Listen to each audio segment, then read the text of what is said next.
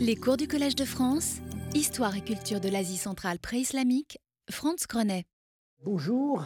La semaine dernière, j'avais donc, dans cette introduction à l'argenterie d'Asie centrale, euh, et, euh, abordé euh, la question du, substrat, du substrat hellénistique d'après les fantastiques découvertes publiées dans le catalogue du musée du Koweït qui ont complètement renouvelé la question.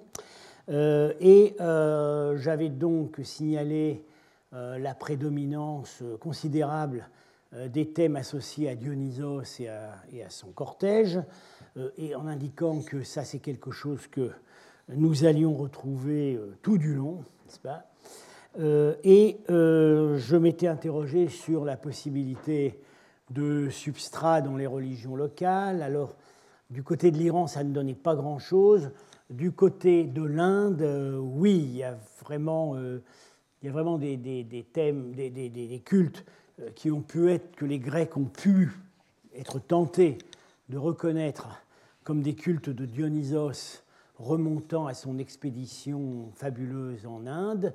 L'un de ces cultes étant le culte d'une divinité euh, qu'on peut, appeler un proto-Shiva.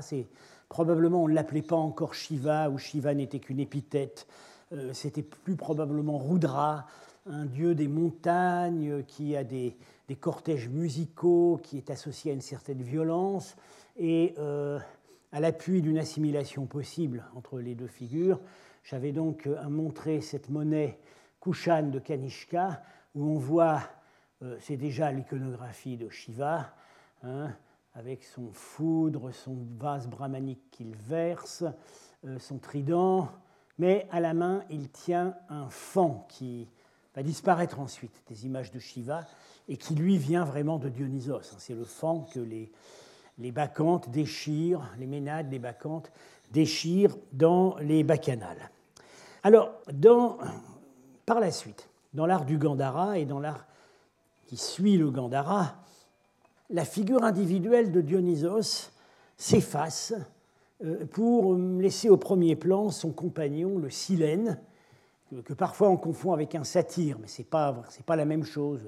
Le Silène n'a pas des pattes de bouc, euh, il est, c'est un vieillard aussi, euh, il est ventripotent, il est associé, il est associé à l'abondance et au vin. Euh, alors, euh, en fait, on ne, trouve plus Dionysos, mais on trouve pendant longtemps le Silène. Alors, Dionysos, on le trouve encore dans euh, des, copies, des copies d'œuvres romaines importées. Ainsi, ce vase, enfin, ce, ce, bol, qui est probablement du IIIe siècle et qui montre euh, qui a été trouvé en Chine, dans une tombe de Datong récemment. En fait, c'est euh, une empreinte en or, à la feuille d'or, prise dans un vase que nous n'avons plus et qui probablement était fabriqué au Gandhara d'après des modèles romains. Et on a ici euh, Héraclès avec sa massue et Dionysos qui tient le tirse, Dionysos en vieillard, qui tient le tirse et sa coupe. Et ils sont dans un char avec avec un satyre devant qui souffle dans la trompette. C'est le concours de, de boissons, c'est l'épisode bien connu du concours de beuverie entre Dionysos et Héraclès, qui tiendra le mieux euh, la boisson. Donc là, on a encore, on a encore Dionysos, mais c'est euh, la copie d'une œuvre importée. Sinon, en Bactriane et Sogdiane, euh, les derniers Dionysos à reconnaissables sont plus anciens. Alors on a ici un, une œuvre très peu connue hein, qui a été publiée par Kazim Abdoulayev. Euh, c'est une plaque en terre cuite trouvée dans la région du Kashkadaria, donc au sud de Samarcande. Probablement, d'après la céramique associée, on dit deuxième, premier siècle avant notre ère, donc à un moment probablement où les Grecs ne sont déjà plus là. Et on a ici Dionysos qui tient, c'est pas facile à reconnaître, mais on voit très bien c'est le bas d'une outre qu'il a par-dessus son épaule. Il tient la coupe. Et là, ce que vous voyez, là, le décor avec des petits points, c'est euh, sa peau de panthère ou une peau de fan. Et à côté, c'est Silène, qui est représenté comme toujours avec un, vieillard à collier avec un gros nez et le crâne chauve. Voilà, qui, les deux compagnons de Beuvry. Alors là, on reconnaît encore Dionysos. Et puis, euh, premier siècle de notre ère, on a dans les, tombes euh, nomades extraordinaires de Tilia Tepe en Afghanistan euh, plusieurs représentations qu'on peut, disons, rapprocher du, cercle de Dionysos, et notamment une paire de boucles de ceinture où on le voit, mais c'est une icône. Il est reconnaissable, mais il est réinterprété. Il est ici, il a l'air féminin, mais comme on a dit, Dionysos a parfois l'air féminin. Euh, il est à califourchon. Là, ici, avec les points, euh, c'est sa peau de panthère. Et derrière lui se trouve Ariane, mais pas demi-nue ou nue comme elle est d'habitude. Ici, elle est habillée en digne dame bactrienne. Hein, c'est déjà donc très réinterprété. La petite figure de la victoire. Le satyre ivre avec ses grandes oreilles qui boit euh, à la corne. Et ici, au lieu de la panthère, on lui a donné une espèce de griffon, enfin d'animal, euh, d'animal fantastique. Donc c'est c'est encore, on voit encore que c'est Dionysos, mais euh, c'est déjà quand même très réinterprété. Euh, et c'est probablement aux alentours du au début du 1er siècle de notre ère. Mais alors, si on regarde un peu plus tard, par exemple, euh, ce vase qui pourrait être du 3e siècle, qui est au British Museum, on voit que c'est toujours Dionysos dans son char, mais là, il n'a plus aucun attribut qui permet vraiment de le reconnaître. Il n'a plus sa peau de panthère. Euh, euh, le silène est ici. Alors, c'est un mélange de silène et d'Héraclès, avec la peau de lion ici. Euh, il y a toujours les ménades devant, mais bon, vous voyez, le char est complètement disloqué. On voit très bien que l'artiste avait en vue des modèles où on avait Dionysos dans son char, mais visiblement, euh, le dieu Dionysos a, perdu sa consistance. Alors je cite Martha Carter dans son commentaire du catalogue Arts of the Hellenas East. Euh, il semblerait que Dionysos lui-même n'a pas pu trouver une place appropriée dans le répertoire des yaksha bouddhiques. Les yaksha bouddhiques sont des divinités secondaires, plutôt sylvestres, euh, alors que les caractéristiques du silène grec furent retenues pour les représentations de Koubera et de certains membres de son cortège dionysiaque. Euh, voilà, oui, Koubera, c'est donc euh, un dieu hindou et bouddhique de l'abondance et qui a adopté les attributs du silène. Alors, détail intéressant, c'est que Koubera a des associations avec la Renaissance, l'au-delà, comme Dionysos lui-même. Et euh, on a euh, une des raisons qui peuvent expliquer la grande popularité de Kubera dans le répertoire bouddhique, euh, c'est justement ses associations avec le paradis. Alors, c'est particulièrement net sur des stupas du Gandhara, où, alors là, c'est Martha Carter qui a très bien vu ça, je ne sais pas si ça avait été vu avant, il se trouve que les, représentations dites dionysiaques, entre guillemets, enfin, on voit ici, bon, c'est une jarre à petit enfant, grappe de raisin, un, cantar, un vase à boire, la musique, à peu près les mêmes représentations ici, le vase à boire, euh, je crois que quelque part, euh, je crois que quelque part on a une outre, non, peut-être pas sur celui-là, mais on l'a par exemple ici. Voilà, ici on a vraiment Koubera avec son gros ventre qui se vautre dans l'ivresse avec son riton et son sapot, son outre. Bien. Euh, ces représentations, on les trouve particulièrement sur les marches, les, gradins euh, des, des, escaliers des stupas. Or, dans la symbolique bouddhique, le stupa, c'est le mont Meru, l'axe du monde. Au sommet du mont Meru et au-dessus du mont Meru se trouvent euh, les, séjours des dieux, les endroits où euh, on espère renaître pour une nouvelle existence en tant que Dieu, si jamais on n'atteint pas du premier coup le nirvana. Et le nirvana, il est très très rare qu'on l'atteigne du premier coup. Mais pour le public laïque, il y a des renaissances de deuxième grade, qui sont les renaissances dans des étages inférieurs du mont Meru, qu'on appelle le Kamadatta, le pays du désir. Et là, ce c'est véritablement, ça a repris les thèmes euh, euh, euh, joyeux, musicaux, buveurs, associés à l'iconographie dionysiaque, et on voit que souvent la figure tutélaire, c'est Kubera. Alors il se trouve qu'ici, ce sont des marches inférieures de Stupa. Euh, celui-là vient, c'est dans le venait du Bouner, une région, euh, enfin c'est près du Swat actuellement au Pakistan. Et ici, c'est au musée Guimet, n'est-ce pas? Et ce qui est intéressant, c'est que ça vient du site de Hada. Et ce que je vous avais dit la dernière fois, c'est que Hada, c'est voisin, ça correspond au site que les Grecs ont appelé Nisa ou Dionysopolis, et c'est le site où l'armée d'Alexandre, pour la première fois, a rencontré des cultes locaux qu'ils ont assimilés au culte de Dionysos. Donc on est en pleine continuité, euh, je dirais, locale, hein, avec, euh, avec ces, euh, ces, thèmes dionysiaques qui avaient, qui avaient frappé les Grecs. alors, oui, donc, ici le, le, relief avec le silène qui banquette. Et ce, ces thèmes paradisiaques associés au, à Kubera buveur vont avoir une très grande fortune plus tard en Sogdiane dans des contextes qui sont déjà plus bouddhiques.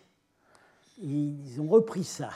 Alors, vous avez ici, n'est-ce pas, des peintures de Penjikent, euh, début 8e siècle, où euh, on voit, c'est la proposition de Marchak, ça a été controversé, mais moi je reste d'accord avec Marchak. Ici, on a le paradis, euh, qui est représenté comme une grande arche, euh, avec des bijoux, euh, des belles jeunes filles à l'intérieur. c'est le paradis zoroastrien. Et ici, à côté, c'est l'enfer, avec un gardien de l'enfer qui est en fait on est en plein mélange des, images. Il est repris de Vaishravana, euh, le gardien des monastères, euh, dans le répertoire bouddhique. Et il est debout parce que, vous voyez, il y a un petit personnage qui se tortille à ses pieds. Il empêche, la fonction, sa fonction est d'empêcher les démons de sortir des enfers pour aller sur la terre. Voilà. Et ici, juste à côté, euh, on a ce dieu. Alors, c'est en partie complété euh, graphiquement par Marchak, mais enfin, dans ce cas-là, je pense qu'il n'est pas allé trop loin. On a ce dieu qui boit, et vous voyez des petits, des petits jeunes gens qui dansent, qui tiennent des, vases, etc. Ça vient de l'iconographie de Kubera, évidemment. Comment les Sogdiens l'appelaient-ils? Je ne peux pas dire. Ils avaient un nom pour Vaishravana, qui est vrai chaman. Kubera, je ne sais pas comment il l'appelait, mais en tout cas, il devait l'associer au paradis. Et alors, on a ici une autre image, beaucoup plus difficile à interpréter, parce que là, euh, je dirais, euh, euh, c'était beaucoup plus fragmentaire, et Marchak s'est beaucoup lâché dans la reconstitution. Hein. Là, il a un peu fait du violet-le-duc. Bon. Mais malgré tout, on voit quand même la grande déesse Nana, la grande déesse de la Sogdiane, sur son lion, Là, à nouveau, une grande arche avec des espèces de candélabres à côté, ça pourrait être à nouveau le paradis. Et en tout cas, ici, on a à nouveau ce dieu buveur. Donc on voit que ces associations ont subsisté tardivement, même. Euh, alors, c'est plus Dionysos, c'est plus le bouddhisme, mais ça reste quand même enraciné là-dedans. Et alors, euh, de manière euh, encore plus nette sur des, reliefs funéraires des Sogdiens en Chine au VIe siècle. Euh, vous voyez ici, alors je m'excuse de la mauvaise qualité de la photo, mais euh, c'est un, ensemble de dalles qui a été trouvé dans des fouilles clandestines, qui se retrouve maintenant dispersés. Alors il y en a un bout au musée municipal de Xi'an et également un, un bout dans une collection privée à Macao. Alors tout ce qu'on a, c'est des photos. Mais on voit, on voit ici que c'est la tombe d'un personnage qui s'appelait Han Bei. J'en ai parlé il y a trois ans lors de mon cours sur les Sogdiens en Chine. Euh, il était. Euh, euh, divers épisodes de sa vie sont représentés, comme toujours dans ce répertoire des Sogdiens en Chine. Et là, visiblement, il s'agit du, du paradis.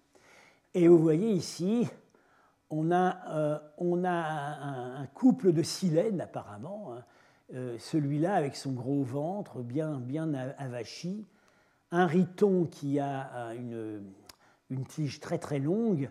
On peut vraiment rapprocher de cette image de Kubera euh, sur un bol trouvé au Punjab de la même époque, qui est au British Museum. Avec, là, il est avec une jeune fille. Vous voyez, il boit dans sa corde et il tient ici la peau d'un animal qui a gardé sa forme d'ailleurs et qui est l'outre. C'est toujours associé. On a, on a l'outre et le riton. L'outre, c'est la bouteille, et le riton, c'est le verre. Et parfois, on a l'outre et la coupe. Et là, un autre silène qui boit à la coupe. visiblement, on est ici, euh, ça fait allusion certainement euh, au paradis où défunt espérait aboutir, euh, des musiciens, des, des grands vins à vin, etc. et on a on est, on est ici quand même en, pleine Chine au VIe siècle, dans un répertoire qui reste iconographiquement extrêmement proche du répertoire dionysiaque grec. Et voilà ici euh, un autre lit euh, Sogdien, enfin Sogdien, on n'est pas tout à fait sûr, c'est, disons, c'est le même, la même, euh, c'est, un tombeau d'un représentant de peuples étrangers, c'était peut-être un Sogdien, c'était peut-être un Gandarien, un Cachemiri. En tout cas, il n'était pas zoroastrien, il était probablement vishnouite. On n'a pas l'inscription. C'est ce qu'on appelle le lit Kouros, parce que ce lit, peut-être certains d'entre vous sont au courant, il a une histoire bien malheureuse. Euh, il a été euh, exposé au musée Guimet il y a une quinzaine d'années. Euh, acheté donc par un marchand qui s'appelle Wahid Kouros, en Chine, mais les autorités chinoises se sont inquiétées. L'intermédiaire L'intermédiaire belge a été mis en résidence surveillée où il est mort. et pour finir, le lit a disparu. Personne ne sait aujourd'hui où il est. il y avait même eu des doutes sur l'authenticité. Moi, ces doutes, je ne les ai pas. Mais alors, ce qu'on voit, toujours le même répertoire, Ici, on voit un personnage qui est ivre, vous voyez, il titube, il chancelle sur son lit, parce qu'il est à moitié avachi là, avec son, sa, corne à boire, et vous voyez, il lève le pied gauche. Euh, euh, il, est prêt à s'écrouler sur son lit en buvant. Et ici, vous avez euh, des personnages qui boivent, qui dansent, et ici, un reste de l'iconographie dionysiaque qu'on avait vu la semaine dernière. C'est la panthère qui boit dans la jarre, dans le, vase à vin. Elle est encore là. Hein. tout ça, ça s'est très bien transmis. Et ici, vous avez le dieu Kubera. Malheureusement, il a complètement disparu. On n'a plus que ses, mains, là. Il est, et ses jambes. Il est sur un éléphant. Et vous avez ici des personnages, des adorants, qui lui tendent, celui-là lui tend une coupe, celui-là lève les bras en signe d'adoration, et ils sont complètement ivres. Donc, clairement, il s'agit, là encore, euh, d'allusion, euh, au paradis euh, où le mort espère aller. J'ai dit Vishnouite, oui, parce que à cette époque, disons, Kubera tend à être associé au culte vishnouite. S'il était vishnouite, ça ne veut pas dire qu'il n'était pas sogdien. Parce qu'il y a des sogdiens qui étaient hindous euh, et, on a des noms vishnouites chez certains sogdiens. Donc ça, pourrait être quand même un sogdien. Euh, ça a dû être trouvé dans le, le Kansu, enfin un endroit où, il y avait des colonies sogdiennes. Euh, et alors là, vous avez l'association entre le dieu qu'on invoque pour aller au paradis, vraisemblablement, et les délices du paradis éthylique dont le mort va déjà jouir sur terre. Voyez Donc on est, on est, et la panthère de Dionysos qui boit dans son vase. Donc ce thème a une extrêmement longue durée. Euh, donc ce qu'il faut conclure de cela, c'est que la valeur qu'avait Dionysos chez les Grecs comme vainqueur de la mort, puisque il est, comme vous savez, il est mort avant d'être né.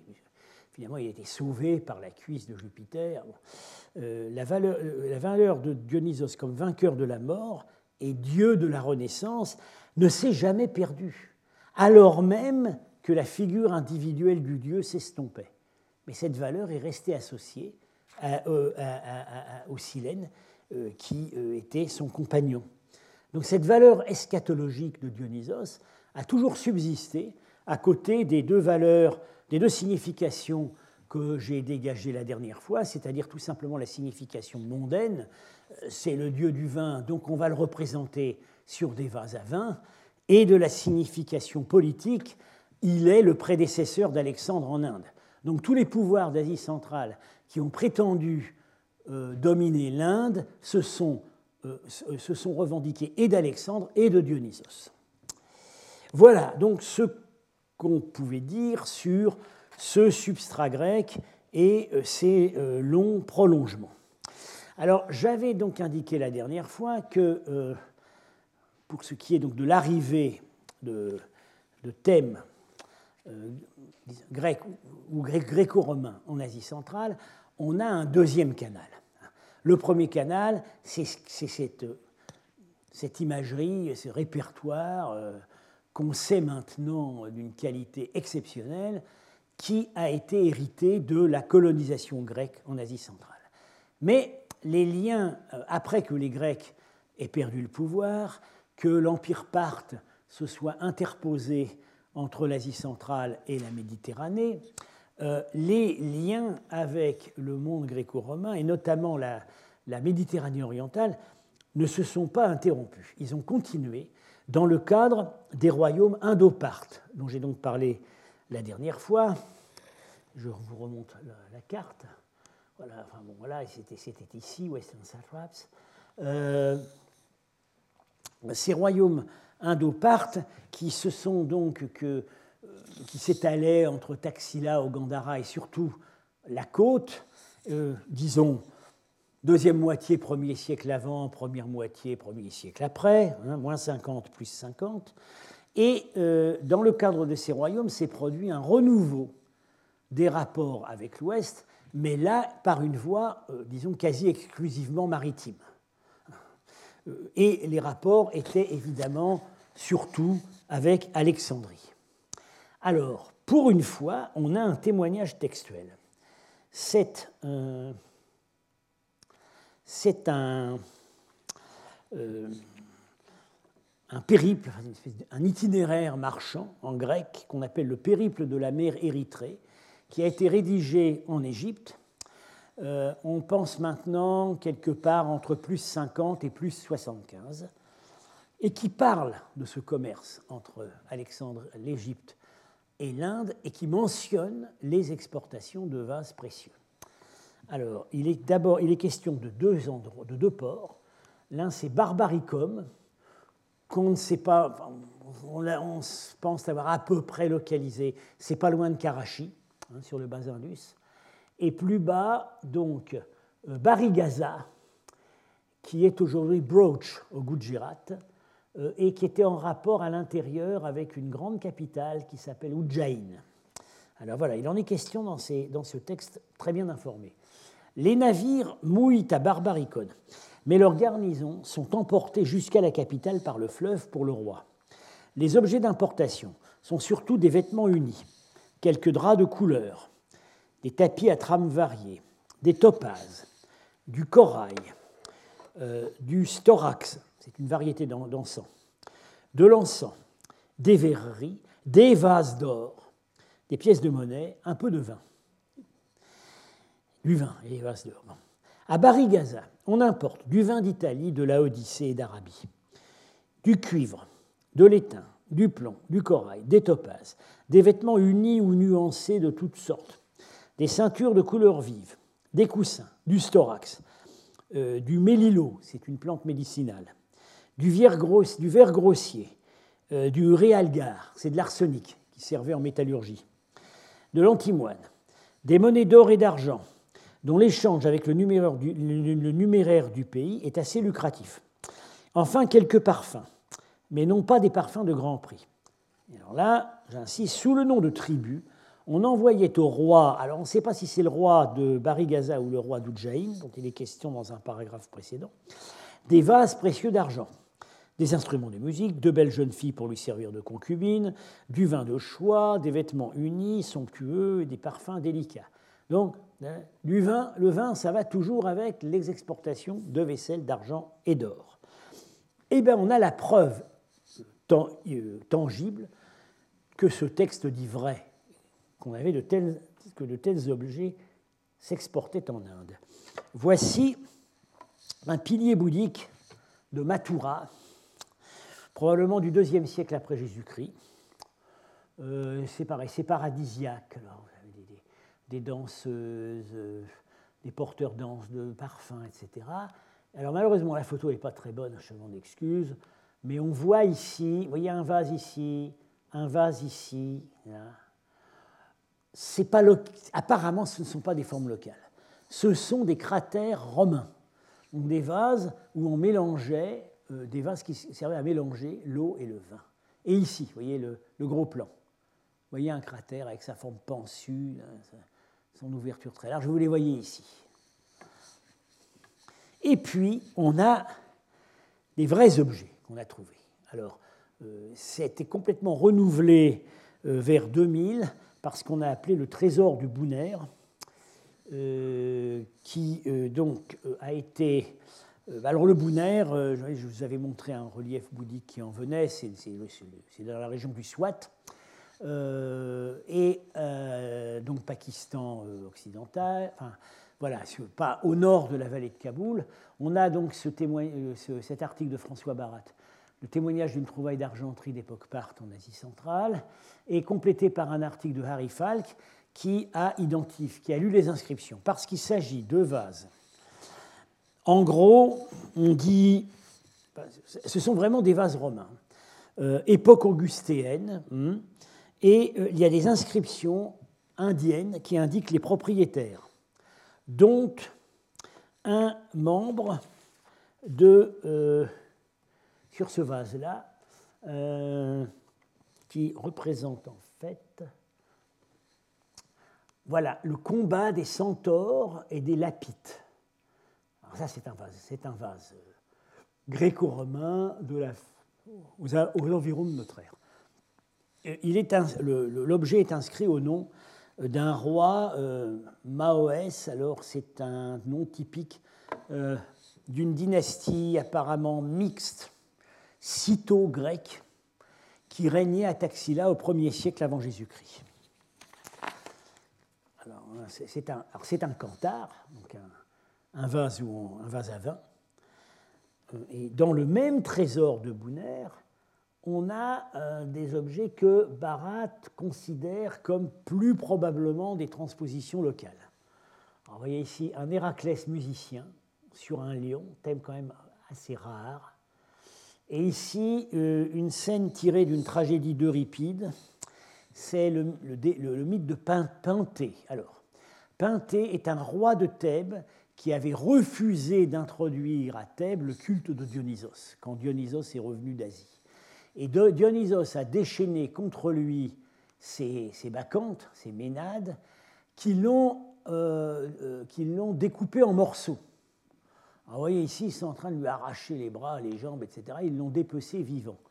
Y compris la propre mère de Pinté, qui, revenue de son ivresse, euh, s'est aperçue qu'elle avait démembré son propre fils. Ça, c'est dans la tragédie d'Euripide. Et donc, ça, c'est probablement de l'imitation locale.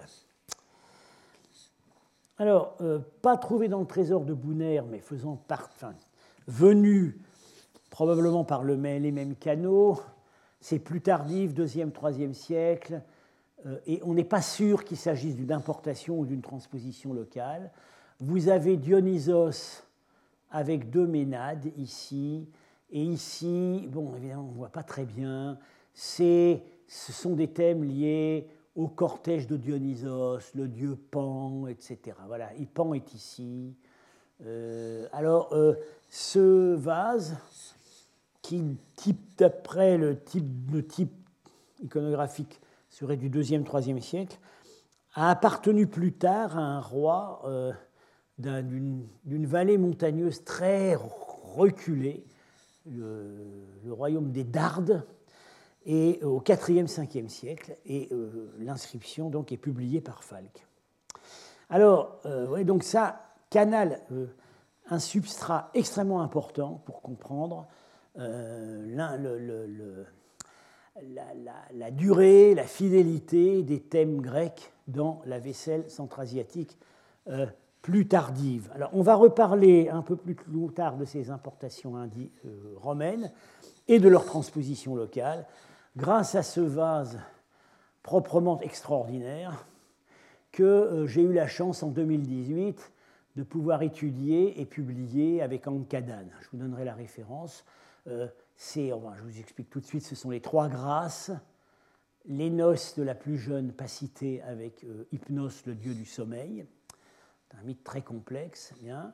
Et c'est la trans, le modèle vient probablement d'Alexandrie, mais c'est fabriqué sur place, parce que les corps, les vêtements ont été réinterprétés en fonction des canons de beauté de l'époque sassanide.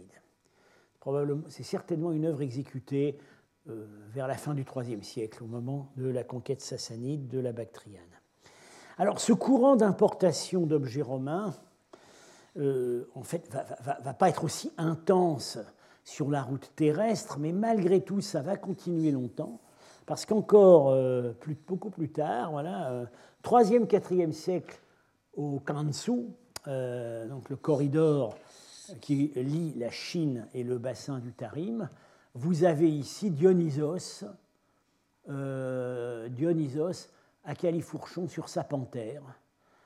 et c'est, là, là c'est une importation avec toutes sortes de petites têtes humaines, d'animaux, etc., dans un décor, dans un décor de Reims-Soudeville. Voilà, oui, la panthère nous fait face, et à côté de Dionysos, je pense qu'on a le silène. Et ça, c'est une importation du 3e, 4e siècle. Alors, euh, la question, évidemment, qui se pose, c'est de savoir si, euh, j'ai parlé importation, des marchands, hein, j'ai parlé transposition, imitation. Alors, est-ce que des artistes voyageaient en même temps que les produits de luxe? Ou est-ce que seuls les produits voyageaient? Et puis, j'ai parlé aussi la dernière fois de, euh, vecteurs plus modestes, par exemple des moulages en plâtre, qui pouvaient servir aux orfèvres locaux. Mais est-ce que, dans certains cas, on est étant donné la qualité des transpositions, on est quand même amené à se demander s'il n'y avait pas des artistes en chair et en os qui voyageaient aussi. Alors là, je dois dire, le dossier, euh, le dossier est très maigre. On n'a vraiment pas, euh, on a très peu de données explicites. Euh, bon, je sais par exemple, Anna Maria Quagliotti, que vous avez peut-être entendu faire des conférences ici au Collège de France, invitée par Gérard Fussman, elle était persuadée que certains artistes qui avaient travaillé au Gandhara avaient été en stage à Alexandrie parce qu'elle euh, remarquait euh, quand même une extraordinaire fidélité au modèle pour des, avec des grandes œuvres qui n'étaient pas faciles à transporter, donc exécutées sur place. Et dans certains cas, elle proposait même de dater à quelques années près le modèle. Donc là, évidemment, euh, venu d'un artiste d'Alexandrie ou voyage séjour à Alexandrie d'artistes bactriens. Alors oui, dans les textes, on trouve des choses, mais ce n'est pas, pas très satisfaisant. Euh, on sait qu'il y avait des Bactriens et des Indiens à Alexandrie, parce que le, rhéteur euh, euh, Dion, Dion, Chrysostome, au 1er siècle, de, vers 40 après Jésus-Christ, dit dans l'un de ses discours aux Alexandrins Ici, dans ce théâtre où je vous parle, sous mes yeux, je vois des Éthiopiens, je vois des Parthes. Alors c'est probablement des Indo-Parthes, le royaume côtier dont je viens de vous parler. Je vois des Indiens et je vois des Bactriens. Donc s'il dit ça, euh, ce n'est pas, pas, une exagération du discours, c'est qu'il pouvait les montrer à son auditoire. Il y en avait dans le théâtre. Bien, mais alors, ces gens, est-ce que parmi eux, il y avait des artistes? Bon, il ne nous le dit pas.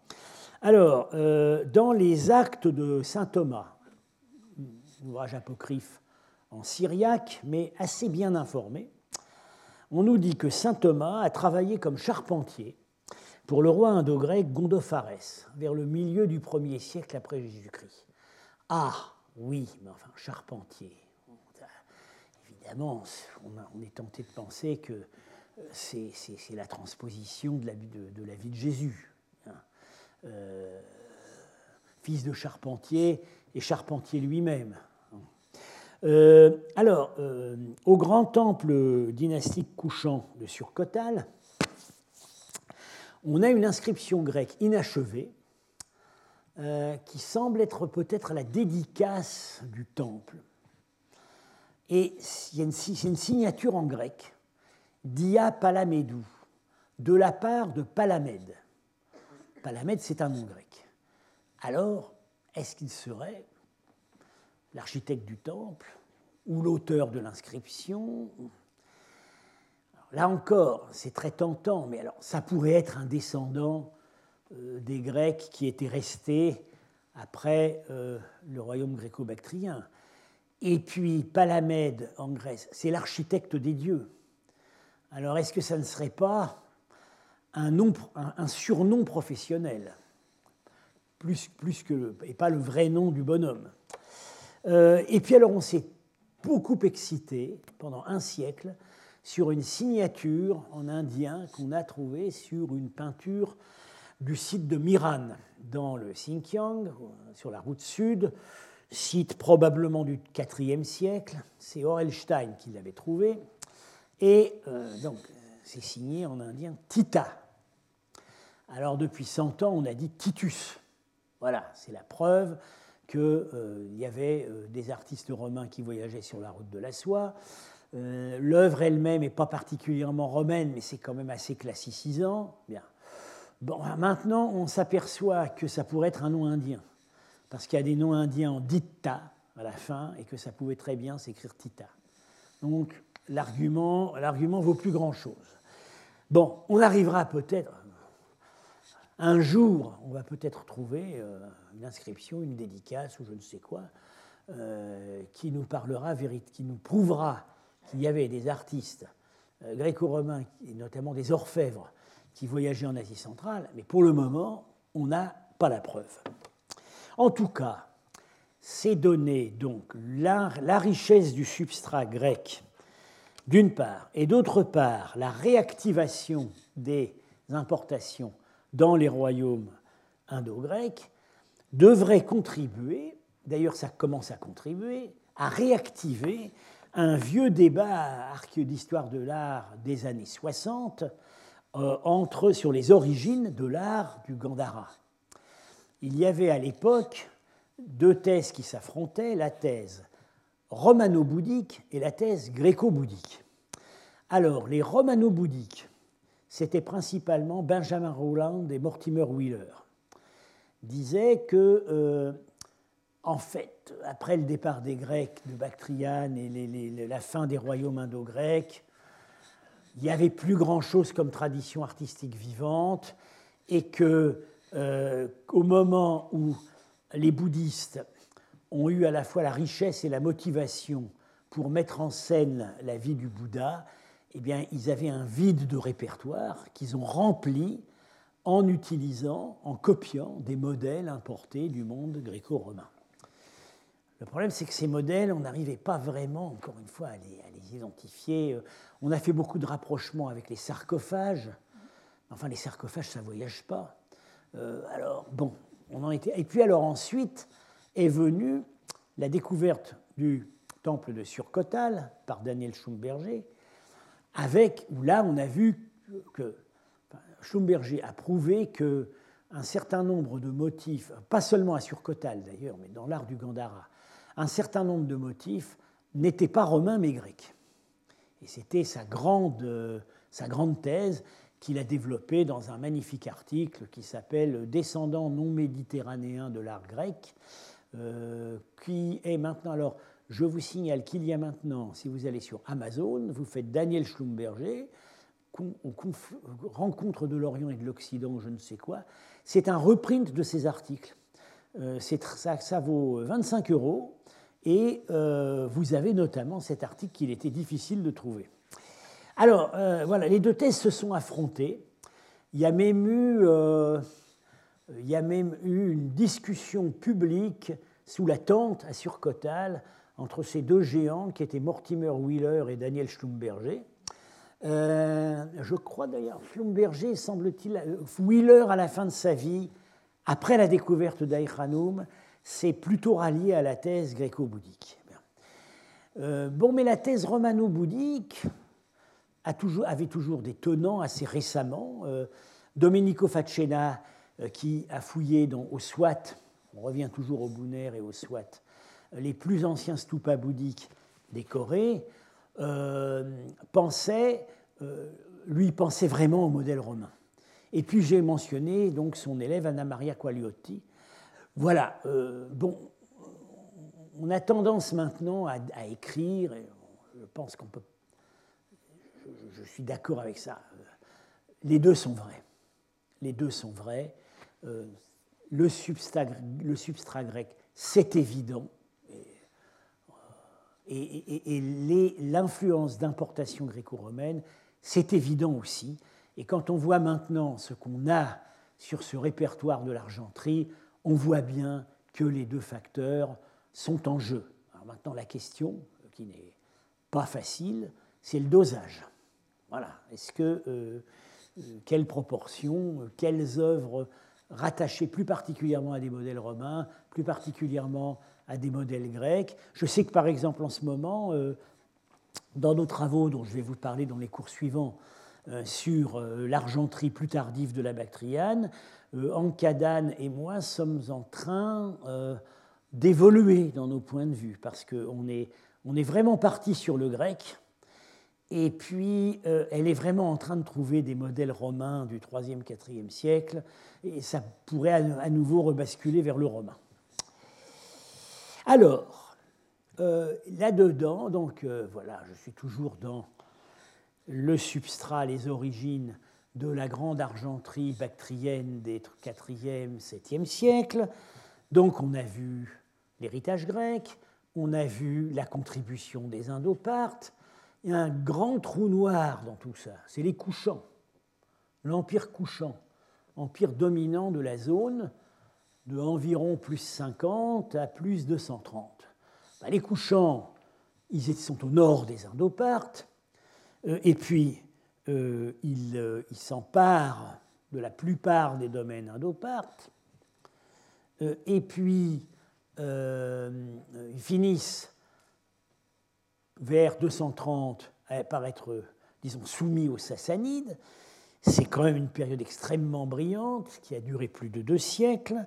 Cet empire couchant s'est formé d'abord en Bactriane avant de s'étendre vers l'Inde du Nord et de l'Ouest. Mais qu'est-ce qu'on a pour l'argenterie royale couchane Eh bien, on a presque, rien. On n'a rien. Et ça, c'est vraiment, c'est vraiment un gros problème que Martha Carter a très très bien cerné. Hein, je la cite. Euh, je, traduis directement de l'anglais. Euh, par essence, le problème euh, de la métallurgie précieuse euh, peut être formulée ainsi. presque tout ce que nous avons est considéré comme antérieur ou postérieur. Donc il semble qu'il y ait une lacune entre le deuxième et le quatrième siècle, et ça ne fait pas sens, étant donné la richesse de cette période. Donc, la raison derrière tout ça? Ben, Ça pourrait être que la métallurgie Kushan doit encore être découverte du point de vue archéologique, ou alors que euh, la plupart de cette argenterie est partie à la fonte à l'époque des invasions postérieures. C'est quand même un peu désespéré comme hypothèse, parce que pourquoi est-ce qu'on aurait tellement d'argenterie grecque et Ardoparte qui n'est pas parti à la fonte, et que les deux siècles découchants seraient complètement partis à la fonte? Euh, là, il y a tout de même, et il n'y a a actuellement pas de solution à ce problème. Alors, le répertoire royal de l'argenterie couchane, ben, c'est vite vu, hein, parce qu'il n'y en a pas. Il n'y a pas de grands plats et de bols, de vases représentant euh, les grands souverains couchants, qu'on peut bien identifier par leur, aspect, même individualisé. On a des personnages en costume couchant, mais ils appartiennent à des dynasties ultérieures. Bien. Alors, on a euh, le reliquaire dit de Kanishka, sur lequel on s'est énormément excité au musée de Peshawar, parce qu'on a dit voilà, donc c'est un reliquaire offert par un roi, un reliquaire bouddhique, c'est en en argent doré. Et euh, voilà, ça c'est Kanishka lui-même qui est représenté avec ses grosses bottes en, en, feutre, comme on a sur Kotal, son grand manteau de la steppe, euh, voilà. Bon. Sauf que, sauf que, c'est pas en or, c'est en, en cuivre.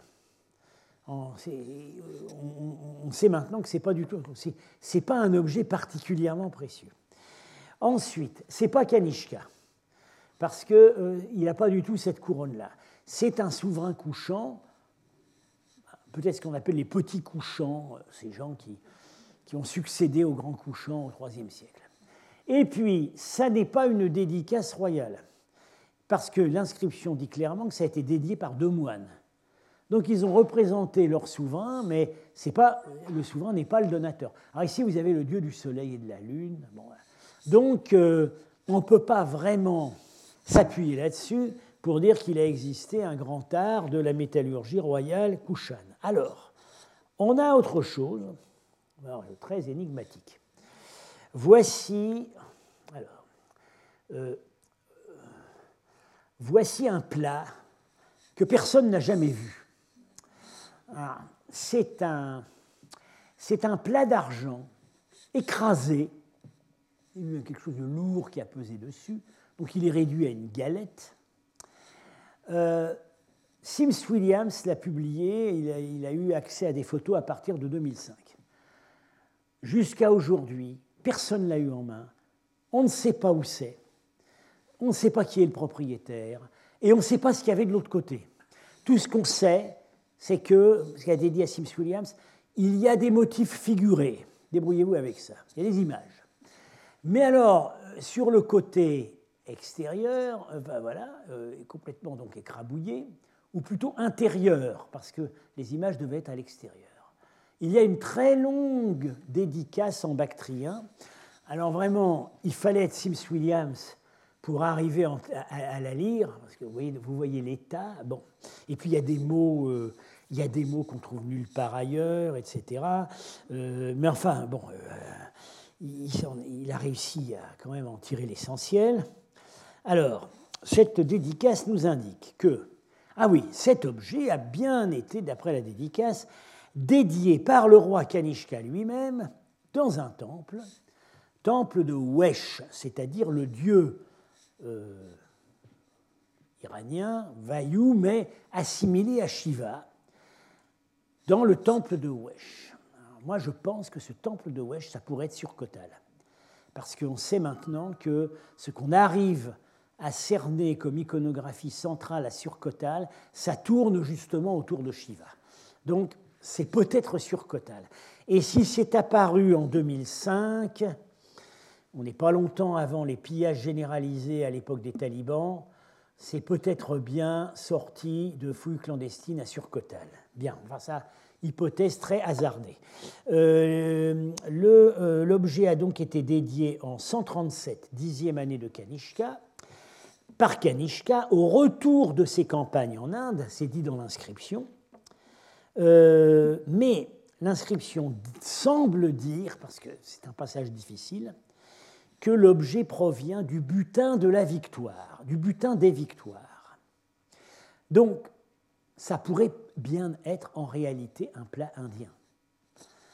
Tant qu'on n'aura pas la photo de l'autre côté, on, ne pourra pas dire, mais euh, voilà, c'est pas ça qui permet de dire. Alors, si, euh, si Kanishka ne pouvait pas dédier dans un, dans un, dans un grand temple dynastique euh, un plat commandé spécialement à un de ses artistes, c'est que ben, peut-être ils n'étaient pas à l'époque très doués sur place pour en faire.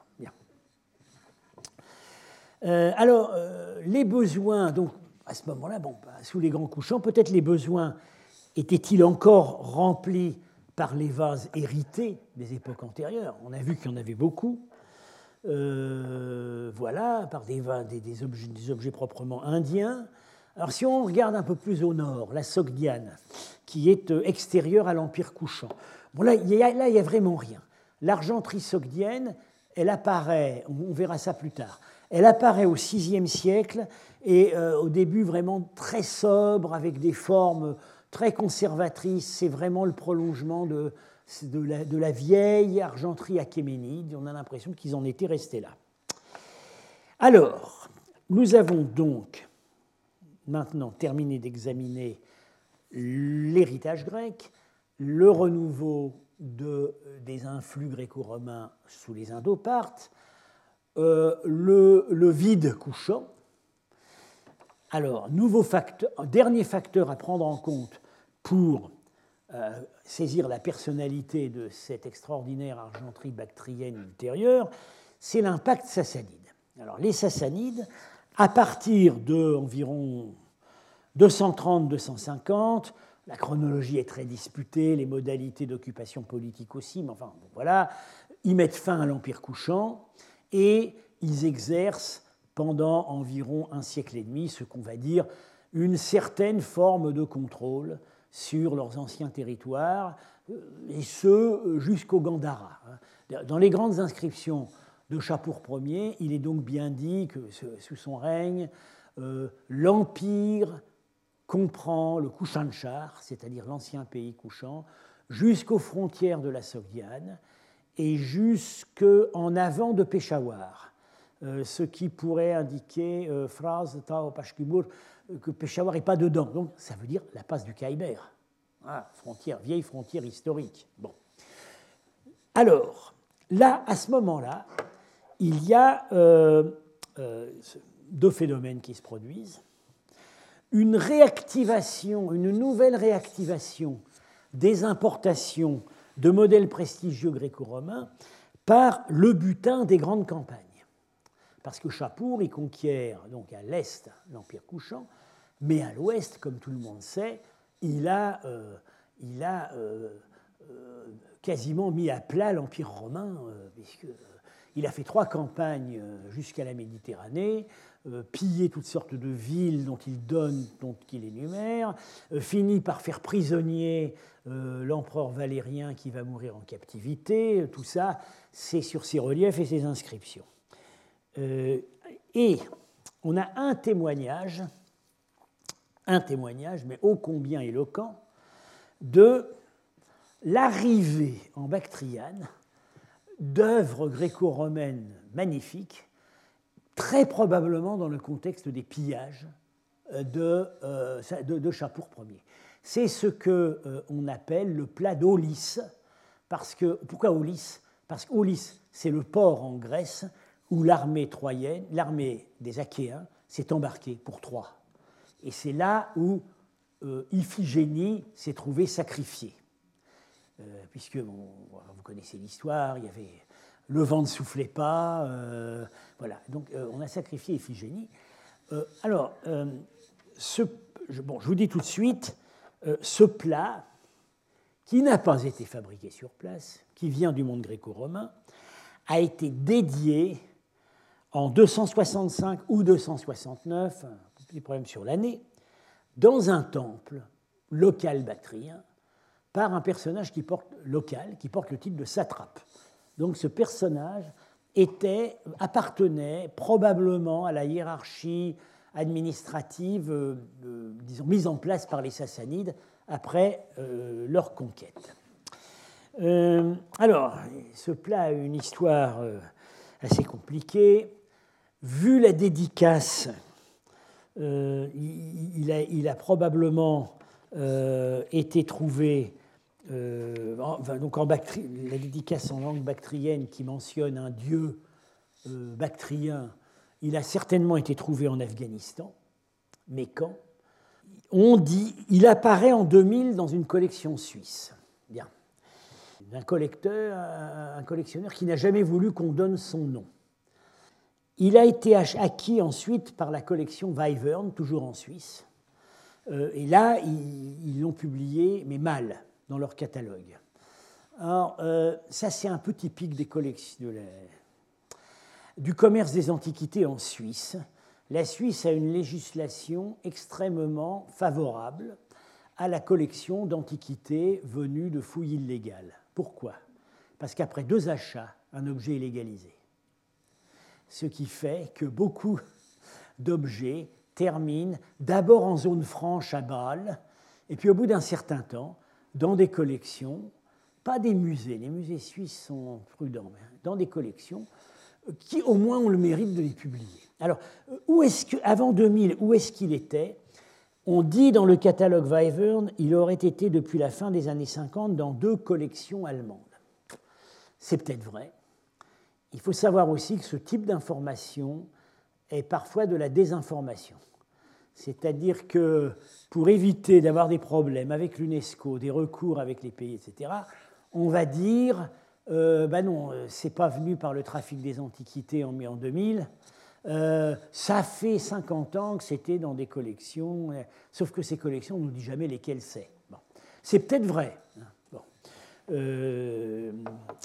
Je note quand même que curieusement, il est apparu, enfin oui, le, le, plat aux grâces qu'on a vu brièvement avant, euh, euh, dont je vais reparler après, semble être apparu au, même moment. Alors, est-ce que ça viendrait de la même trouvaille? Bon, voilà.